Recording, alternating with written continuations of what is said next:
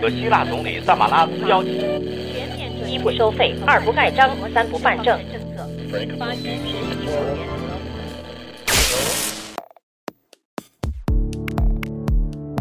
新闻不都是冰冷的，故事不都是虚假的。故事新闻用故事温暖新闻。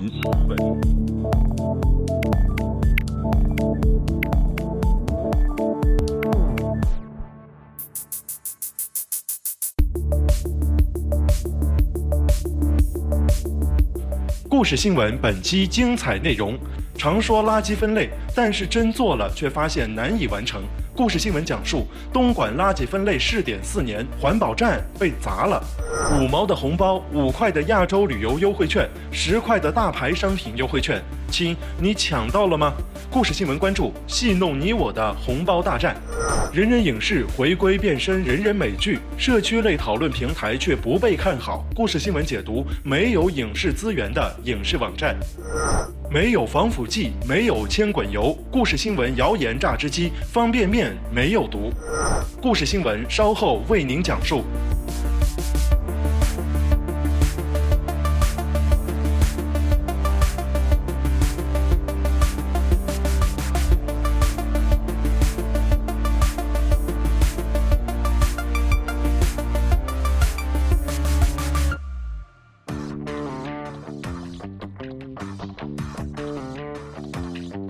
今天你抢红包了吗？距离春节还有七天的时候，支付宝和腾讯红包大战硝烟四起。据《新京报》消息，九号，支付宝宣布从二月十一号开始至正月初一发放六亿元红包。十号又放言，在春节期间的韩泰新港澳五地，只要使用支付宝钱包或在其购买的海外交通卡上付款，消费可以享受五折。随后，微信开始反击，宣布二零一五年春节期间送出五亿现金加上三十亿卡券红包。与此同时，腾讯 QQ 也宣布将发出三十亿红包。不少网友叫称，今年要薅土豪羊毛。据微信团队相关人士透露，微信摇红包首轮活动会从二月十二号二十一点开始。近期，微信官方还会公布红包日程表。据了解。微信已经和央视羊年春晚达成合作，消费者今年看春晚时将可以摇一摇抽红包。腾讯 QQ 十号也宣布，将从小年夜到除夕夜发放三十亿红包，加上微信红包，腾讯系总共将发放六十五亿红包。除了支付宝和微信，阿里和腾讯系的其他干将也都加入了红包大战，其中有阿里系的新浪微博、陌陌。腾讯的 QQ，此外还有百度钱包也推出现金红包。新浪董事长兼 CEO、微博董事长曹国伟亲自上阵，在微博向多位企业大佬的红包塞钱。江南春、杨元庆、王长田等人也玩起了红包接力。据悉，微博群组红包单笔红包的金额上限为五千元，单个红包金额不高于五百元，用户可以通过关联的支付宝账号提现。此外，据腾讯科技消息，国内最大的移动出行平台快滴打车也宣布将加入红包大战。快滴打车透露，春节期间他们将发放价值超过十亿元的红包，包括一千万个现金红包和数亿个打车红包，借机回报用户。快滴打车红包有线上和线下两种形式，线上主要由新浪微博和支付宝合作。二月十三号和十五号十点，在支付宝钱包的红包活动中，快递打车将发放一千万个现金红包，一亿个打车红包。在新浪微博让红包飞和快递官微让红包飞将发放的足量红包补贴上限十八元，超过北上广等多个城市的打车起步价。值得注意的是，在大战里，双方还发动了屏蔽技能。九号，支付宝和腾讯因此事牵起骂战。二月十一号是支付宝派放红包的第一天，众多网友却中不了奖。号称有二百一十万中奖人次的支付宝被批骗子。据中国新闻网消息，十一号上午十点，支付宝开启了送一千万现金活动。众多网友摩拳擦掌，准备大抢红包时，却发现戳了半天屏幕，一分钱没有。幸运者则抽到了各类优惠券，面值也并没有想象中的诱人。朋友圈里骂声一片，于是。有网友直接指责支付宝明显是个骗子，不舍得花钱，只为了赚吆喝。在十点十分左右，支付宝官方微博发布消息称，十点第一场红包雨，现在已经有二百一十万人中奖啦！这也引发众多网友的质疑。多位网民回馈，除了有人中现金零点五八元之外，其他的多为代金券，有的甚至直接表示支付宝有涉嫌虚假宣传的嫌疑，不能为了营销而戏弄大众，希望支付宝给我们一个说法，公布抢到红包的具体信息。甚至还有部分网民表示要举报支付宝。一位业内人士表示，搞活动本身是为了加大传播力度，提升品牌效应。如果效果适得其反，那就搬起石头砸了自己的脚，很不划算。故事新闻用故事温暖新闻。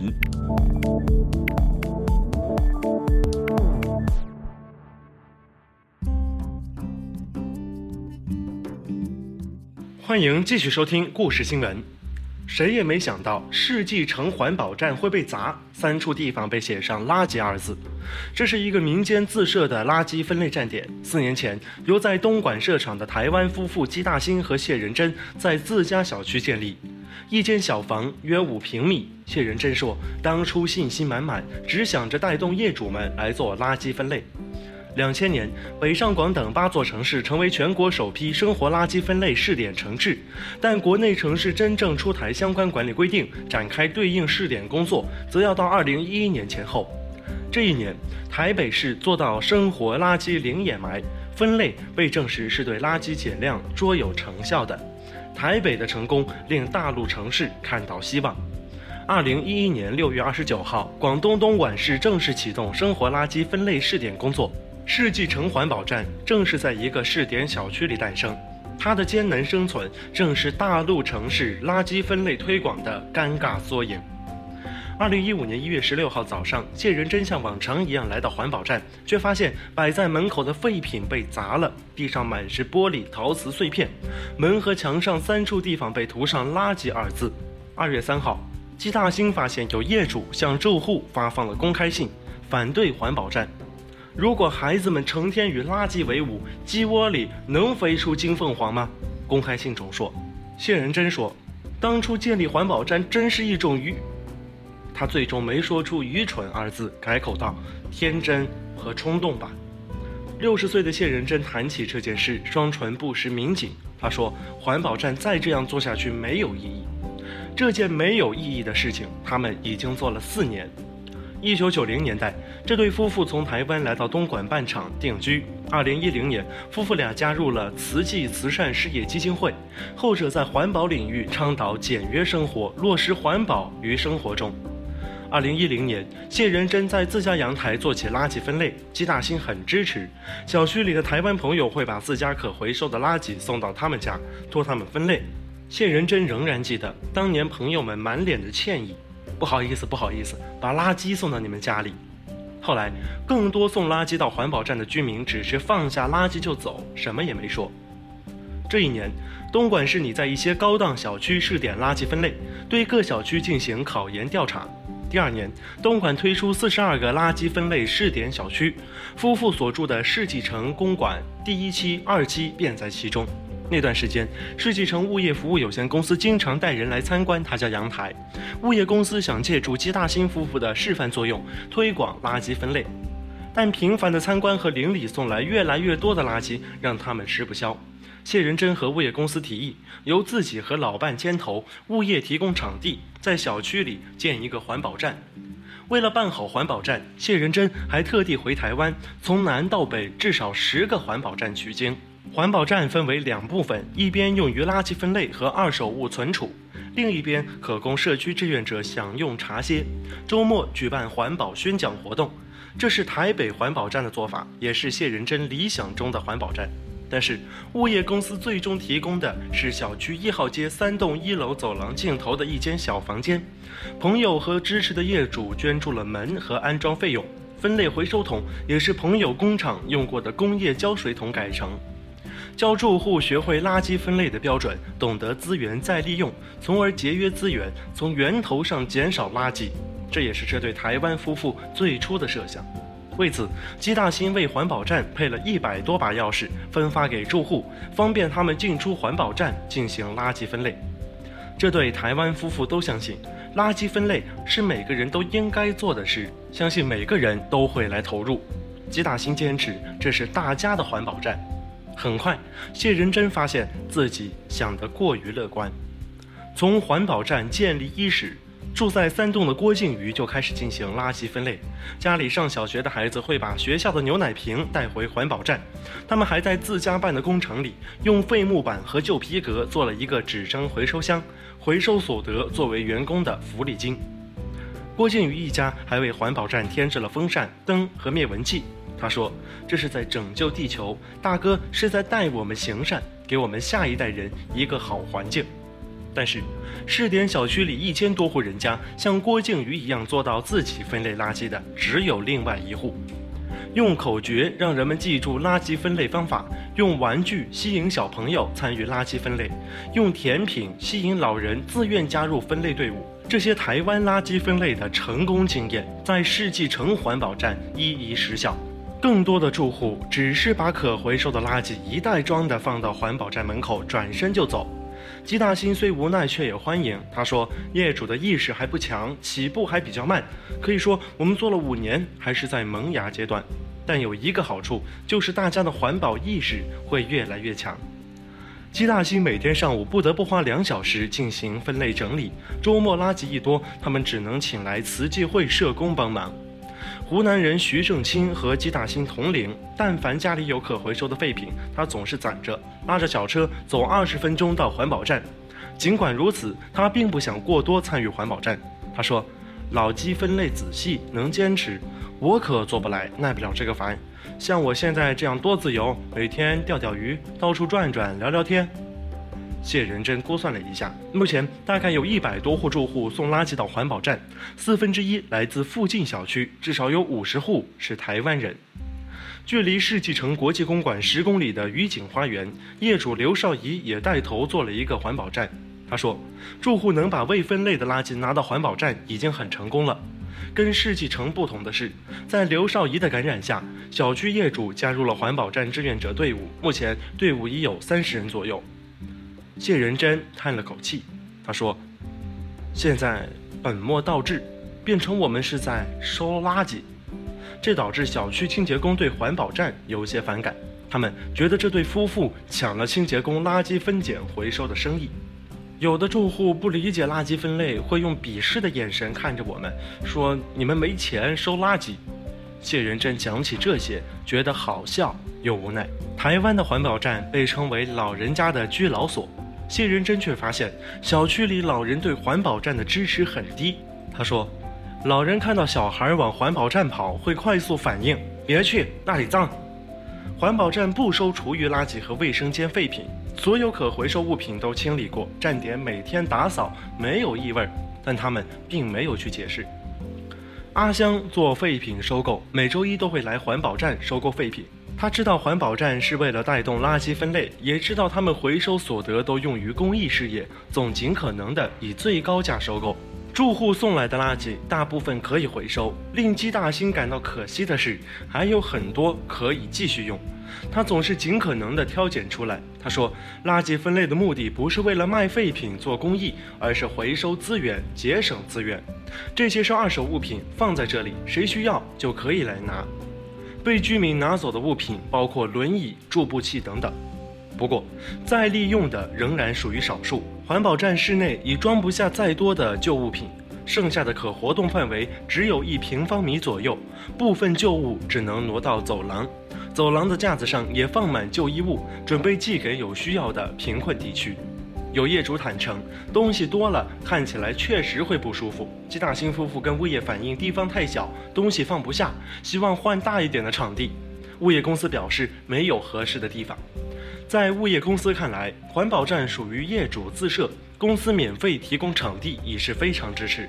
世纪城物业客服副主任毛富玉在接受媒体记者采访时说：“我们在公告栏上贴海报宣传环保站，每季度也会发短信给业主，让他们把垃圾送到环保站。”谢仁珍认为，环保站是为小区服务，应该得到物业支持。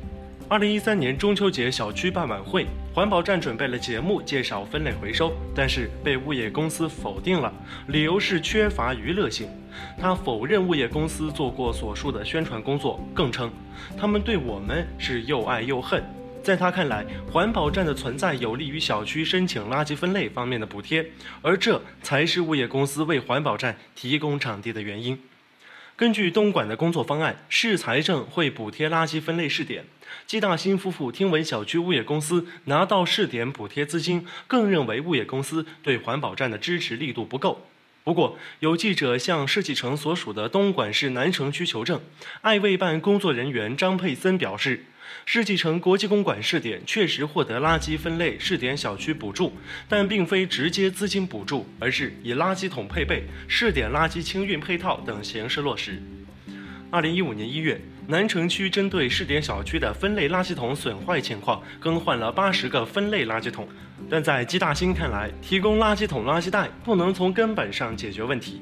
政府现在推行的垃圾分类方案效果很差，业主是一袋装，收垃圾的也是一车装，到了垃圾中转站只是进行大致分类，基本也是一车装。改除习气，不与人计较声色，要和自己计较是否精进。为大爱付出的爱不会有失落感。环保站门口墙上贴着公益事业捐赠统一票据，票据上印着这两句话。这四年，季大新夫妇将环保站回收废品所得的一万五千元都捐了出去。夫妇俩一直给自己打气：我们节约了资源，还做了公益。一月十五号，环保站被破坏，像针尖扎破他们坚持下去的信心。但是，谢仁珍没有报警，没有追凶，也没有索要赔偿，这似乎成了一件合理的事情。季大新夫妇、物业公司都把嫌疑人指向了环保站曾有过的唯一反对者。四年里，环保站收到的唯一投诉来自一位书姓业主，他是一名律师。在有一回季大新在整理垃圾时，这名业主气汹汹地过来，把废品扔到外面大路上。物业公司也曾多次收到这名业主的投诉，但舒先生向记者否认自己砸了环保站门口的物品，但他坚持反对环保站。第一，所有环保站都应有政府批文，所以这是一个个人的非法的垃圾站。第二，无论是否有批文，环保站都不能影响小区消防安全。但它门口堆放了大量木材、衣物、纸箱等易燃品，存在消防隐患。第三，公共空间属于全体业主所有，环保站不能占用。写公开信的正是这位书姓业主。事后，物业公司开始腾出原先放建筑材料的仓库，挪出一半给环保站。对物业公司的处理方式，谢仁珍并不满意。他说。那里面太潮湿了，废旧物品放里面也很容易发霉。进行分类时，里面空间也不够，还是需要搬到外面，更阻碍通道。夫妇俩也产生了分歧。谢仁珍决定关停环保站，他开始把季大新保留的二手物品搬出来，准备卖给废品站。季大兴很生气，赌气道：“这环保站不做了，物业必须给我们换一个新的地方，那个业主也要跟我们道歉，否则我就不做了。”向来温和礼貌的季大兴第一次这么激动，他说：“这是大家的环保站。”过了一会儿，他的肩膀松下来，他说：“我希望能做下去。”说完，又低头绑了一摞课本。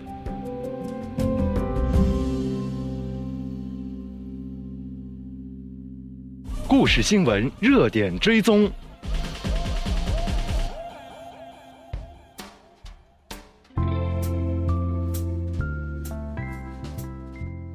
据中国之声新闻纵横报道，去年十月，被美国电影协会列为国内主要盗版视频网站的消息一出，不到一个月的时间，已经走过十一载的人人影视宣布暂时关闭，并表示由于受到版权压力，网站将立即彻底清除所有无版权资源的下载链接。二月，人人影视以新的姿态回归大众视野，改名为人人美剧。这里有剧评，有最新美剧资讯，有排片表，却唯独没有美剧的播放资源。去年十二月底，人人影视以一句“需要我们的时代已经离去”，与众多海外剧剧迷挥手告别。过去这两个月，观众们看完九十六集的《武媚娘》，三十六集的《何以笙箫默》，但说实话，媚娘和以琛虽然能满足一部分人的美好幻想，但不能满足所有人的文化娱乐需求。所以说，需要人人的时代当然没有离去，离去的人人只是作为一个境外剧资源平台本身。如今两个月后，这个平台卷土重来。现在，当你打开老人人的网页，会看见三个大字、几行介绍和一个链接。三个大字是转型了。几行介绍显示，人人影视以后将专注于美剧，提供详细的剧集信息、排期表和专业的剧评，而链接则是星战的地址。那么，在人人离去的这两个月里，大家还看美剧吗？又是通过什么途径来看的呢？中国之声在身边做了一个小调查，接下来我们来听一听三种比较有代表性的观点。不看啊，没地儿看呀。有一部分不会再追了，比如不太好下载的其他类似的网站啊。当然，我觉得这名字就不说了，比较方便吧。用这个网站下载的话，便于保存嘛，我可以随时在这个没有网的情况下也可以看。要追还追呗。可能目前已经有的那些视频的那些东西吧，比如说什么乐视啊，或者说腾讯啊，或者是搜狐啊，免费的资源挺多的，除非专门要追的话，会付费一下。刚刚这三位可以说代表了最典型的三种普通美剧观众：第一类嫌麻烦不看了；第二类费点劲儿再找隐秘的渠道下载；第三类有什么看什么，选择正版的流媒体网站。那么，真正的美剧铁粉失去这个最大的资源平台，他们又是怎么看剧的呢？其实，在人人不关的时候，我也不太通过人人来看美剧，主要是两个途径看美剧，两个呢都是来自于国内比较有名、规模也很大的字幕组。其中一个字幕组呢，我是有他们的。FTP 的密码，另外一个呢是我有他们的一个论坛账号，也可以通过很多现在在线的方式来看。基本上目前更新的美剧呢，在论坛上内部的途径还是都可以看到。像现在这个《傲骨贤妻》，我是一直在追的。铁杆剧迷早已心有所属，但爱的并不是人人影视，而美剧的一般爱好者竟然也找到了新欢。不难发现，虽然只是短短两个月的离去，但人人影视想全面找回用户面临的挑战着实不小。重装上阵的人人美剧，今后将为用户提供剧集信息、专业剧评和排期表，独独没有视频资源，这怎么看都只是一个为铁杆粉丝打造的交流平台而已。面对这种高不成低不就的定位，广大用户能否买账？业界又是否看好呢？个人觉得还是挺不看好的吧。我在有一些网站上，我是既可以看又可以讨论的。那我何必要去一个不能看只能讨论的网站上专门去讨论呢？不会了，因为我追的没那么厉害。我一般都是有什么看什么，不会去等着去追剧。不会啊，没必要啊。看情况吧，话题吸引我应该会去。不光是用户需求的难题，在基本面上，人人也面临不少困境。比如去年开始，多数美剧下架，海外剧无法同步播放，版权费用提升，网络盗版打击力度加大等等。对于一个做境外剧的专业网站，哪一条拎出来都是利空。不过，也有专业人士对颤颤巍巍、刚刚重新站起来的人人影视表示了看好。北京师范大学文化创意产业研究院执行院长肖永亮如是说。方向吧，我觉得我还是比较看好的。力打美剧这样的一个品牌吧，围绕着这些业务要突破的地方，比如说版权的问题啊。现在互联网的一些商业模式，它并不会那么直接意见潜在的或者隐性的一些方式来获得它的商业的回利，包括流量啊，还有以前的资源的整合以后集中用在它的亮点上，比较优化的模式上。人人影视离去两个月，有人感慨物是人非，有人直言如同鸡肋。说到底，暂时没有可观看影视资源的影视网站，前途谁又能说得清呢？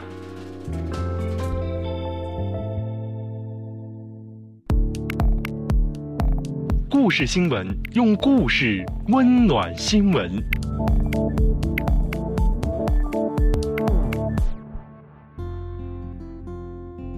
欢迎继续收听故事新闻。一度沸沸扬扬的湖南大学十七名学生蹊跷转学事件，逐渐退出人们的视野。种种类似笼罩在象牙塔上的疑云，却从未散去。据新华社报道，在一些地方，腐败之手正伸向象牙塔，频频上演权力通吃的游戏，腐蚀教育公平。自主招生、国家运动员加分等项目一度被认为是高考预备战。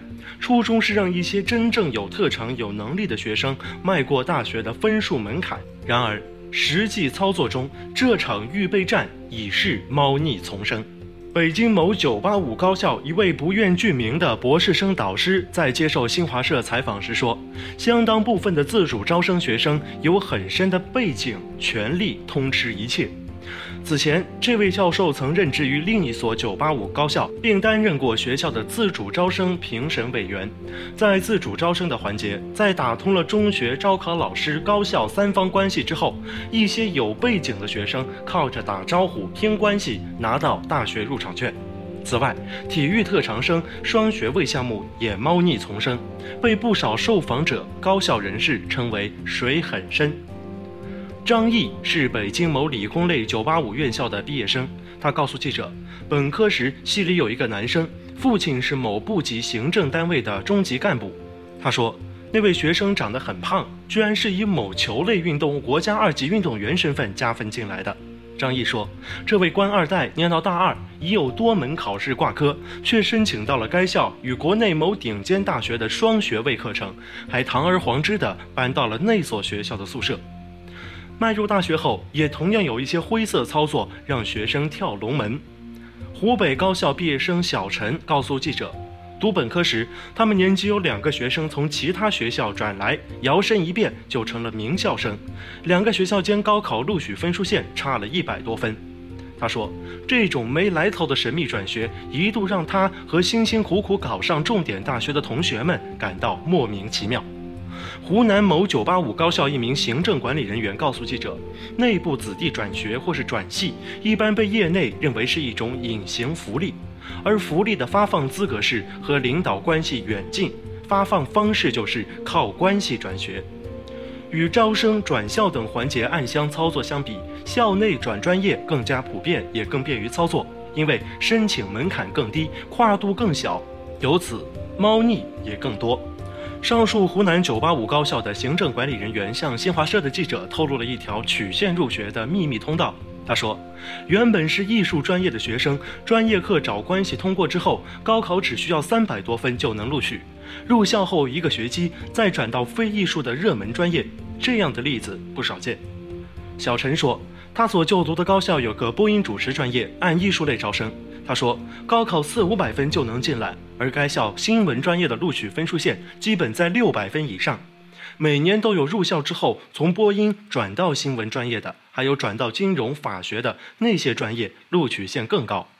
事实上，不少学校的艺术类专业招考都是学校自身组织考试，考上的学生可以降分录取，这里面就有门道。当时播音主持专业有个专业课第一名的男生，普通话水平很差。他爸爸是当地电视台的台长。某985高校新闻专业学生告诉新华社记者，不乏一些有来头的学生，通过考前恶补的三脚猫技巧，拿到艺术生的降分锦囊。更有甚者，连三脚猫的功夫都没有。据媒体记者了解，一般高校发布的转专业要求是学生第一学期考试成绩能达到专业前百分之五，转专业名单要公示。可就是这种看似透明公正的规则背后，仍然存在猫腻。有网民在百度贴吧吐槽转专业的不公平待遇。我认识的两个同学，期末考试一个挂两科，一个挂一科，结果都成功的转了专业，我一科没挂，却连转专业的资格都没有。更值得警惕的是，比起转学，转专业的数量更庞大。新华社记者在华北水利水电大学网站查询到的一份2010级学生转专业名单显示，学校共192名学生转专业，其中不乏从对外汉语、法学等文科专业转到材料成型及控制工程、电气工程及自动化等理工科专业的学生。高校的特权与腐败之手，并不仅在本科阶段。原本旨在优先选拔优秀本科毕业生的研究生保送机制，如今也成为高校就读黑幕的一部分。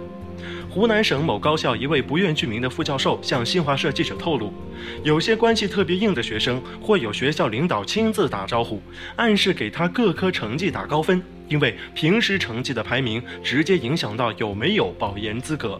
他说，有的学校会专门组织一场保研资格考试，考前漏题、直接修改分数等乱象环生。王旭是中部一所高校的毕业生，谈起保研被刷下的经历，记忆犹新。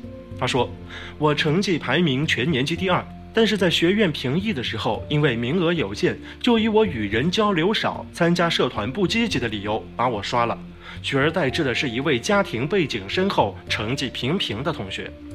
新华社记者了解到，高校里的保研名头不少，除学业优异外，还有特殊贡献保研、科技保研、工作保研等等，名头多、水分大，缺乏客观标准，因此。很容易被借牌子、钻空子，成了保研重灾区。湖南大学文科硕士于某向记者举例，毕业时一位平时很少来上课、大家都不熟悉的学生，因为特殊贡献奖保研。他说：“至于是什么贡献，大家全都不知情，学校也没有交代。”于某说：“科技保研是针对那些在科研成果有突出表现的学生。”但据我所知，一位同学考研数次都没有成功，后来找关系结识了一位老师，老师手中有某个项目，将他的名字加上之后，他就得到了科技保研的名额。此外，还有高校学生向新华社记者反映，担任学生干部、社团干部的优秀学生也有少数保研名额，但一些现实的情况是，很多学生干部拿不到资格，没有担任过干部的学生却可以到校团委开具工作证明，拿到保研的通行证。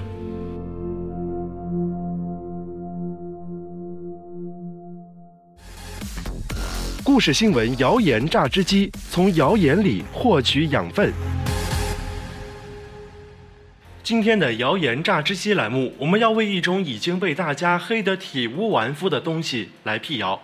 这个东西就是方便面。据中新网报道，近日北京地区网站联合辟谣平台北京市科协、北京市科技技协共同发布了2014年十大科学谣言榜。有记者采访发现，在上榜的十大科学谣言中，吃一碗方便面花三十二天解毒的知晓率最高，而且是连续两年榜上有名。榜单的发布引起公众的讨论和反思，方便面君更是表示自己已经走上天台很多次。回望过去，与方便面有关的谣言，细细想来也的确是五花八门。中新网财经中心近日远赴天津，现场考察了一家方便面大型生产厂家，并与有关专家座谈，力求再次求证有关方便面的真相。网上有传言称，一包方便面里面最多含有二十六种食品添加剂，吃一碗方便面甚至要花三十二天解毒。事实上，食品添加剂完全被妖魔化了。食品添加剂在法律法规标准允许范围内使用是安全可靠的，也是很有必要的。三聚氰胺、苏丹红、吊白块儿，这些都是非法添加物，不是食品添加剂。食品添加剂不应该替他们背黑锅。中国工程院院士孙保国说。国家食品安全风险评估中心专家陈军石院士认为，没有食品添加剂就没有现代食品产业。食品添加剂在我们的生活中是无处不在的，油盐酱醋中都含有食品添加剂。孙保国院士也曾表示，某品牌婴幼儿配方奶粉有三十六种营养强化剂，它们之中很多也是食品添加剂。根据业内共识，能被称为好奶粉的产品至少得有三十种以上的营养强化剂。孙保国认为，老百姓对食品添加剂怕得要命，但孩子刚生下来就给他吃含有多种食品添加剂的婴幼儿配方奶粉，难道不是很矛盾吗？他说，公众对食品添加剂的过度担忧没有根据，只要在合理的用量之内使用食品添加剂就是安全的，完全不必要害怕。曾有方便面业内专家表示，方便面在制作过程中所用到的食品添加剂都标注在产品包装上面。无论是剂量还是种类，都是严格按照国家标准添加的，为的是确保食品的口感。不需要添加的添加剂也肯定无需添加，毕竟食品添加剂也是会增加成本的。除了使用食品添加剂的谣言，关于方便面还有使用防腐剂、使用铅滚油可能致癌的谣言。在二零一四年国家食品安全周期间，央视《走进科学》栏目曾专门制作科普宣传片，对方便面的江湖传言进行辟谣。专家指出，防腐剂的使用是为了避免一些高水分含量的食品因霉菌的生长而发霉腐败。霉菌需要在水分达到百分之十二以上才会存活，就像用盐腌制食物会抑制细菌生长。方便面料包是浓缩的，含水量低，具有天然保质功能，不需要添加防腐剂，而且为了不增加成本，厂商也不会额外添加。中新网记者更是要告诉大家，除了料包，方便面面饼也不会添加防腐剂，因为面饼在出厂时水分已经严格控制在百分之三以下，干燥到这个程度的商品就像自家制作的干货，无需添加防腐剂。而至于方便面饼使用的油炸油会被反复使用，即所谓铅滚油，而铅滚油中往往会含有致癌物质，所谓的丙烯酰胺，完全是无稽之谈。据记者参观所见，方便面生产线使用的是活油系统，按照一条生产线每分钟约五百块面饼的速度，生产线二十四小时不停运转，不停补充、过滤、更新新油。而且定时都要对油品进行抽测，因此生产线上的油一直保持着新鲜状态。国家食品安全风险评估中心副研究员钟海指出，在谷物类制品中，比较典型的潜在致癌物就是丙烯酰胺。丙烯酰胺是由高淀粉、低蛋白类食物，如面粉、土豆等，在高温下烹煮时产生的。也就是说，无论是油炸还是非油炸，只要是高温加热，或多或少都会产生这种物质。丙烯酰胺在漫长的人类烹饪历史中长期和广泛存在。但就像常说的“万物皆有毒”，关键在剂量。方便面中的丙烯酰胺含量远远达不到对健康造成危害的程度，将它与癌症直接关联，在科学上是不成立的。没有千滚油，哪来致癌一说？借用一句现在流行的话来说，不考虑摄入量情况下妄谈有毒，都是耍流氓。另外一个常常被人说起的关于方便面的谣言，就是方便面缺乏营养，不健康。想要实现营养均衡、膳食平衡，必须通过不同的食物搭配来实现。人们每天应摄取超过二十种不同食物源的食品。孙宝国院士曾说过，任何单一食品都不可能成为一个全营养的食品，方便面也是一样，所以需要平衡膳食。方便面是一种很好的能量食品，吃完方便面之后搭配个苹果，就能进一步补充人体所需的维生素。著名营养学家李可基教授也指出，讲营养首先要讲食物的搭配和多样。方便面在膳食结构中是一个可选的组成部分，作为能量供给，用来代替人们的一餐，可以保证短时间的基本营养需要。通过其他参差不同食物的搭配和补充，不仅可以保证蛋白质、脂肪和碳水化合物的均衡比例，也能使维生素、矿物质、膳食纤维等各种营养成分得到满足。例如，将方便面作为一种主食，搭配其他主食、蔬菜、水果和适量的肉、蛋、奶，会是一个相当合理和营养的食谱。通过细致的参观和专家讲解，中新网记者豁然开朗。那些年关于方便面的谣言顿时烟消云散，事实真相被还原，朵朵浮云已飘远。事实胜于雄辩，方便面行业的生产工艺和所运用的科学技术经得起时间的考验。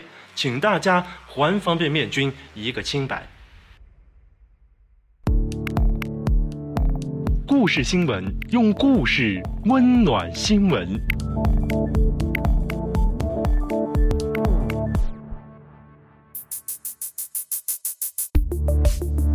故事新闻下期精彩内容。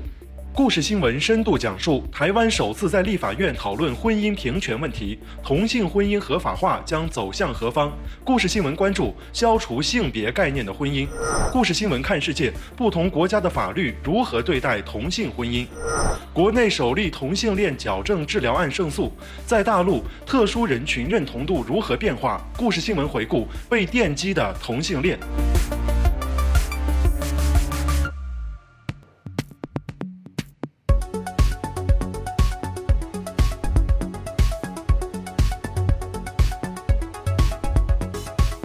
以上就是故事新闻第三十五期的全部内容。本期节目由盛盛编辑制作。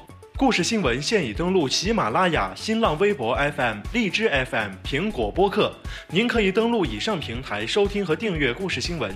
如果您对我们的选题有独到见解，欢迎到我们的微博、微信、微新闻电台发表你的语音或文字评论，你将有可能成为我们的特约评论员。感谢收听，我们下期节目再见。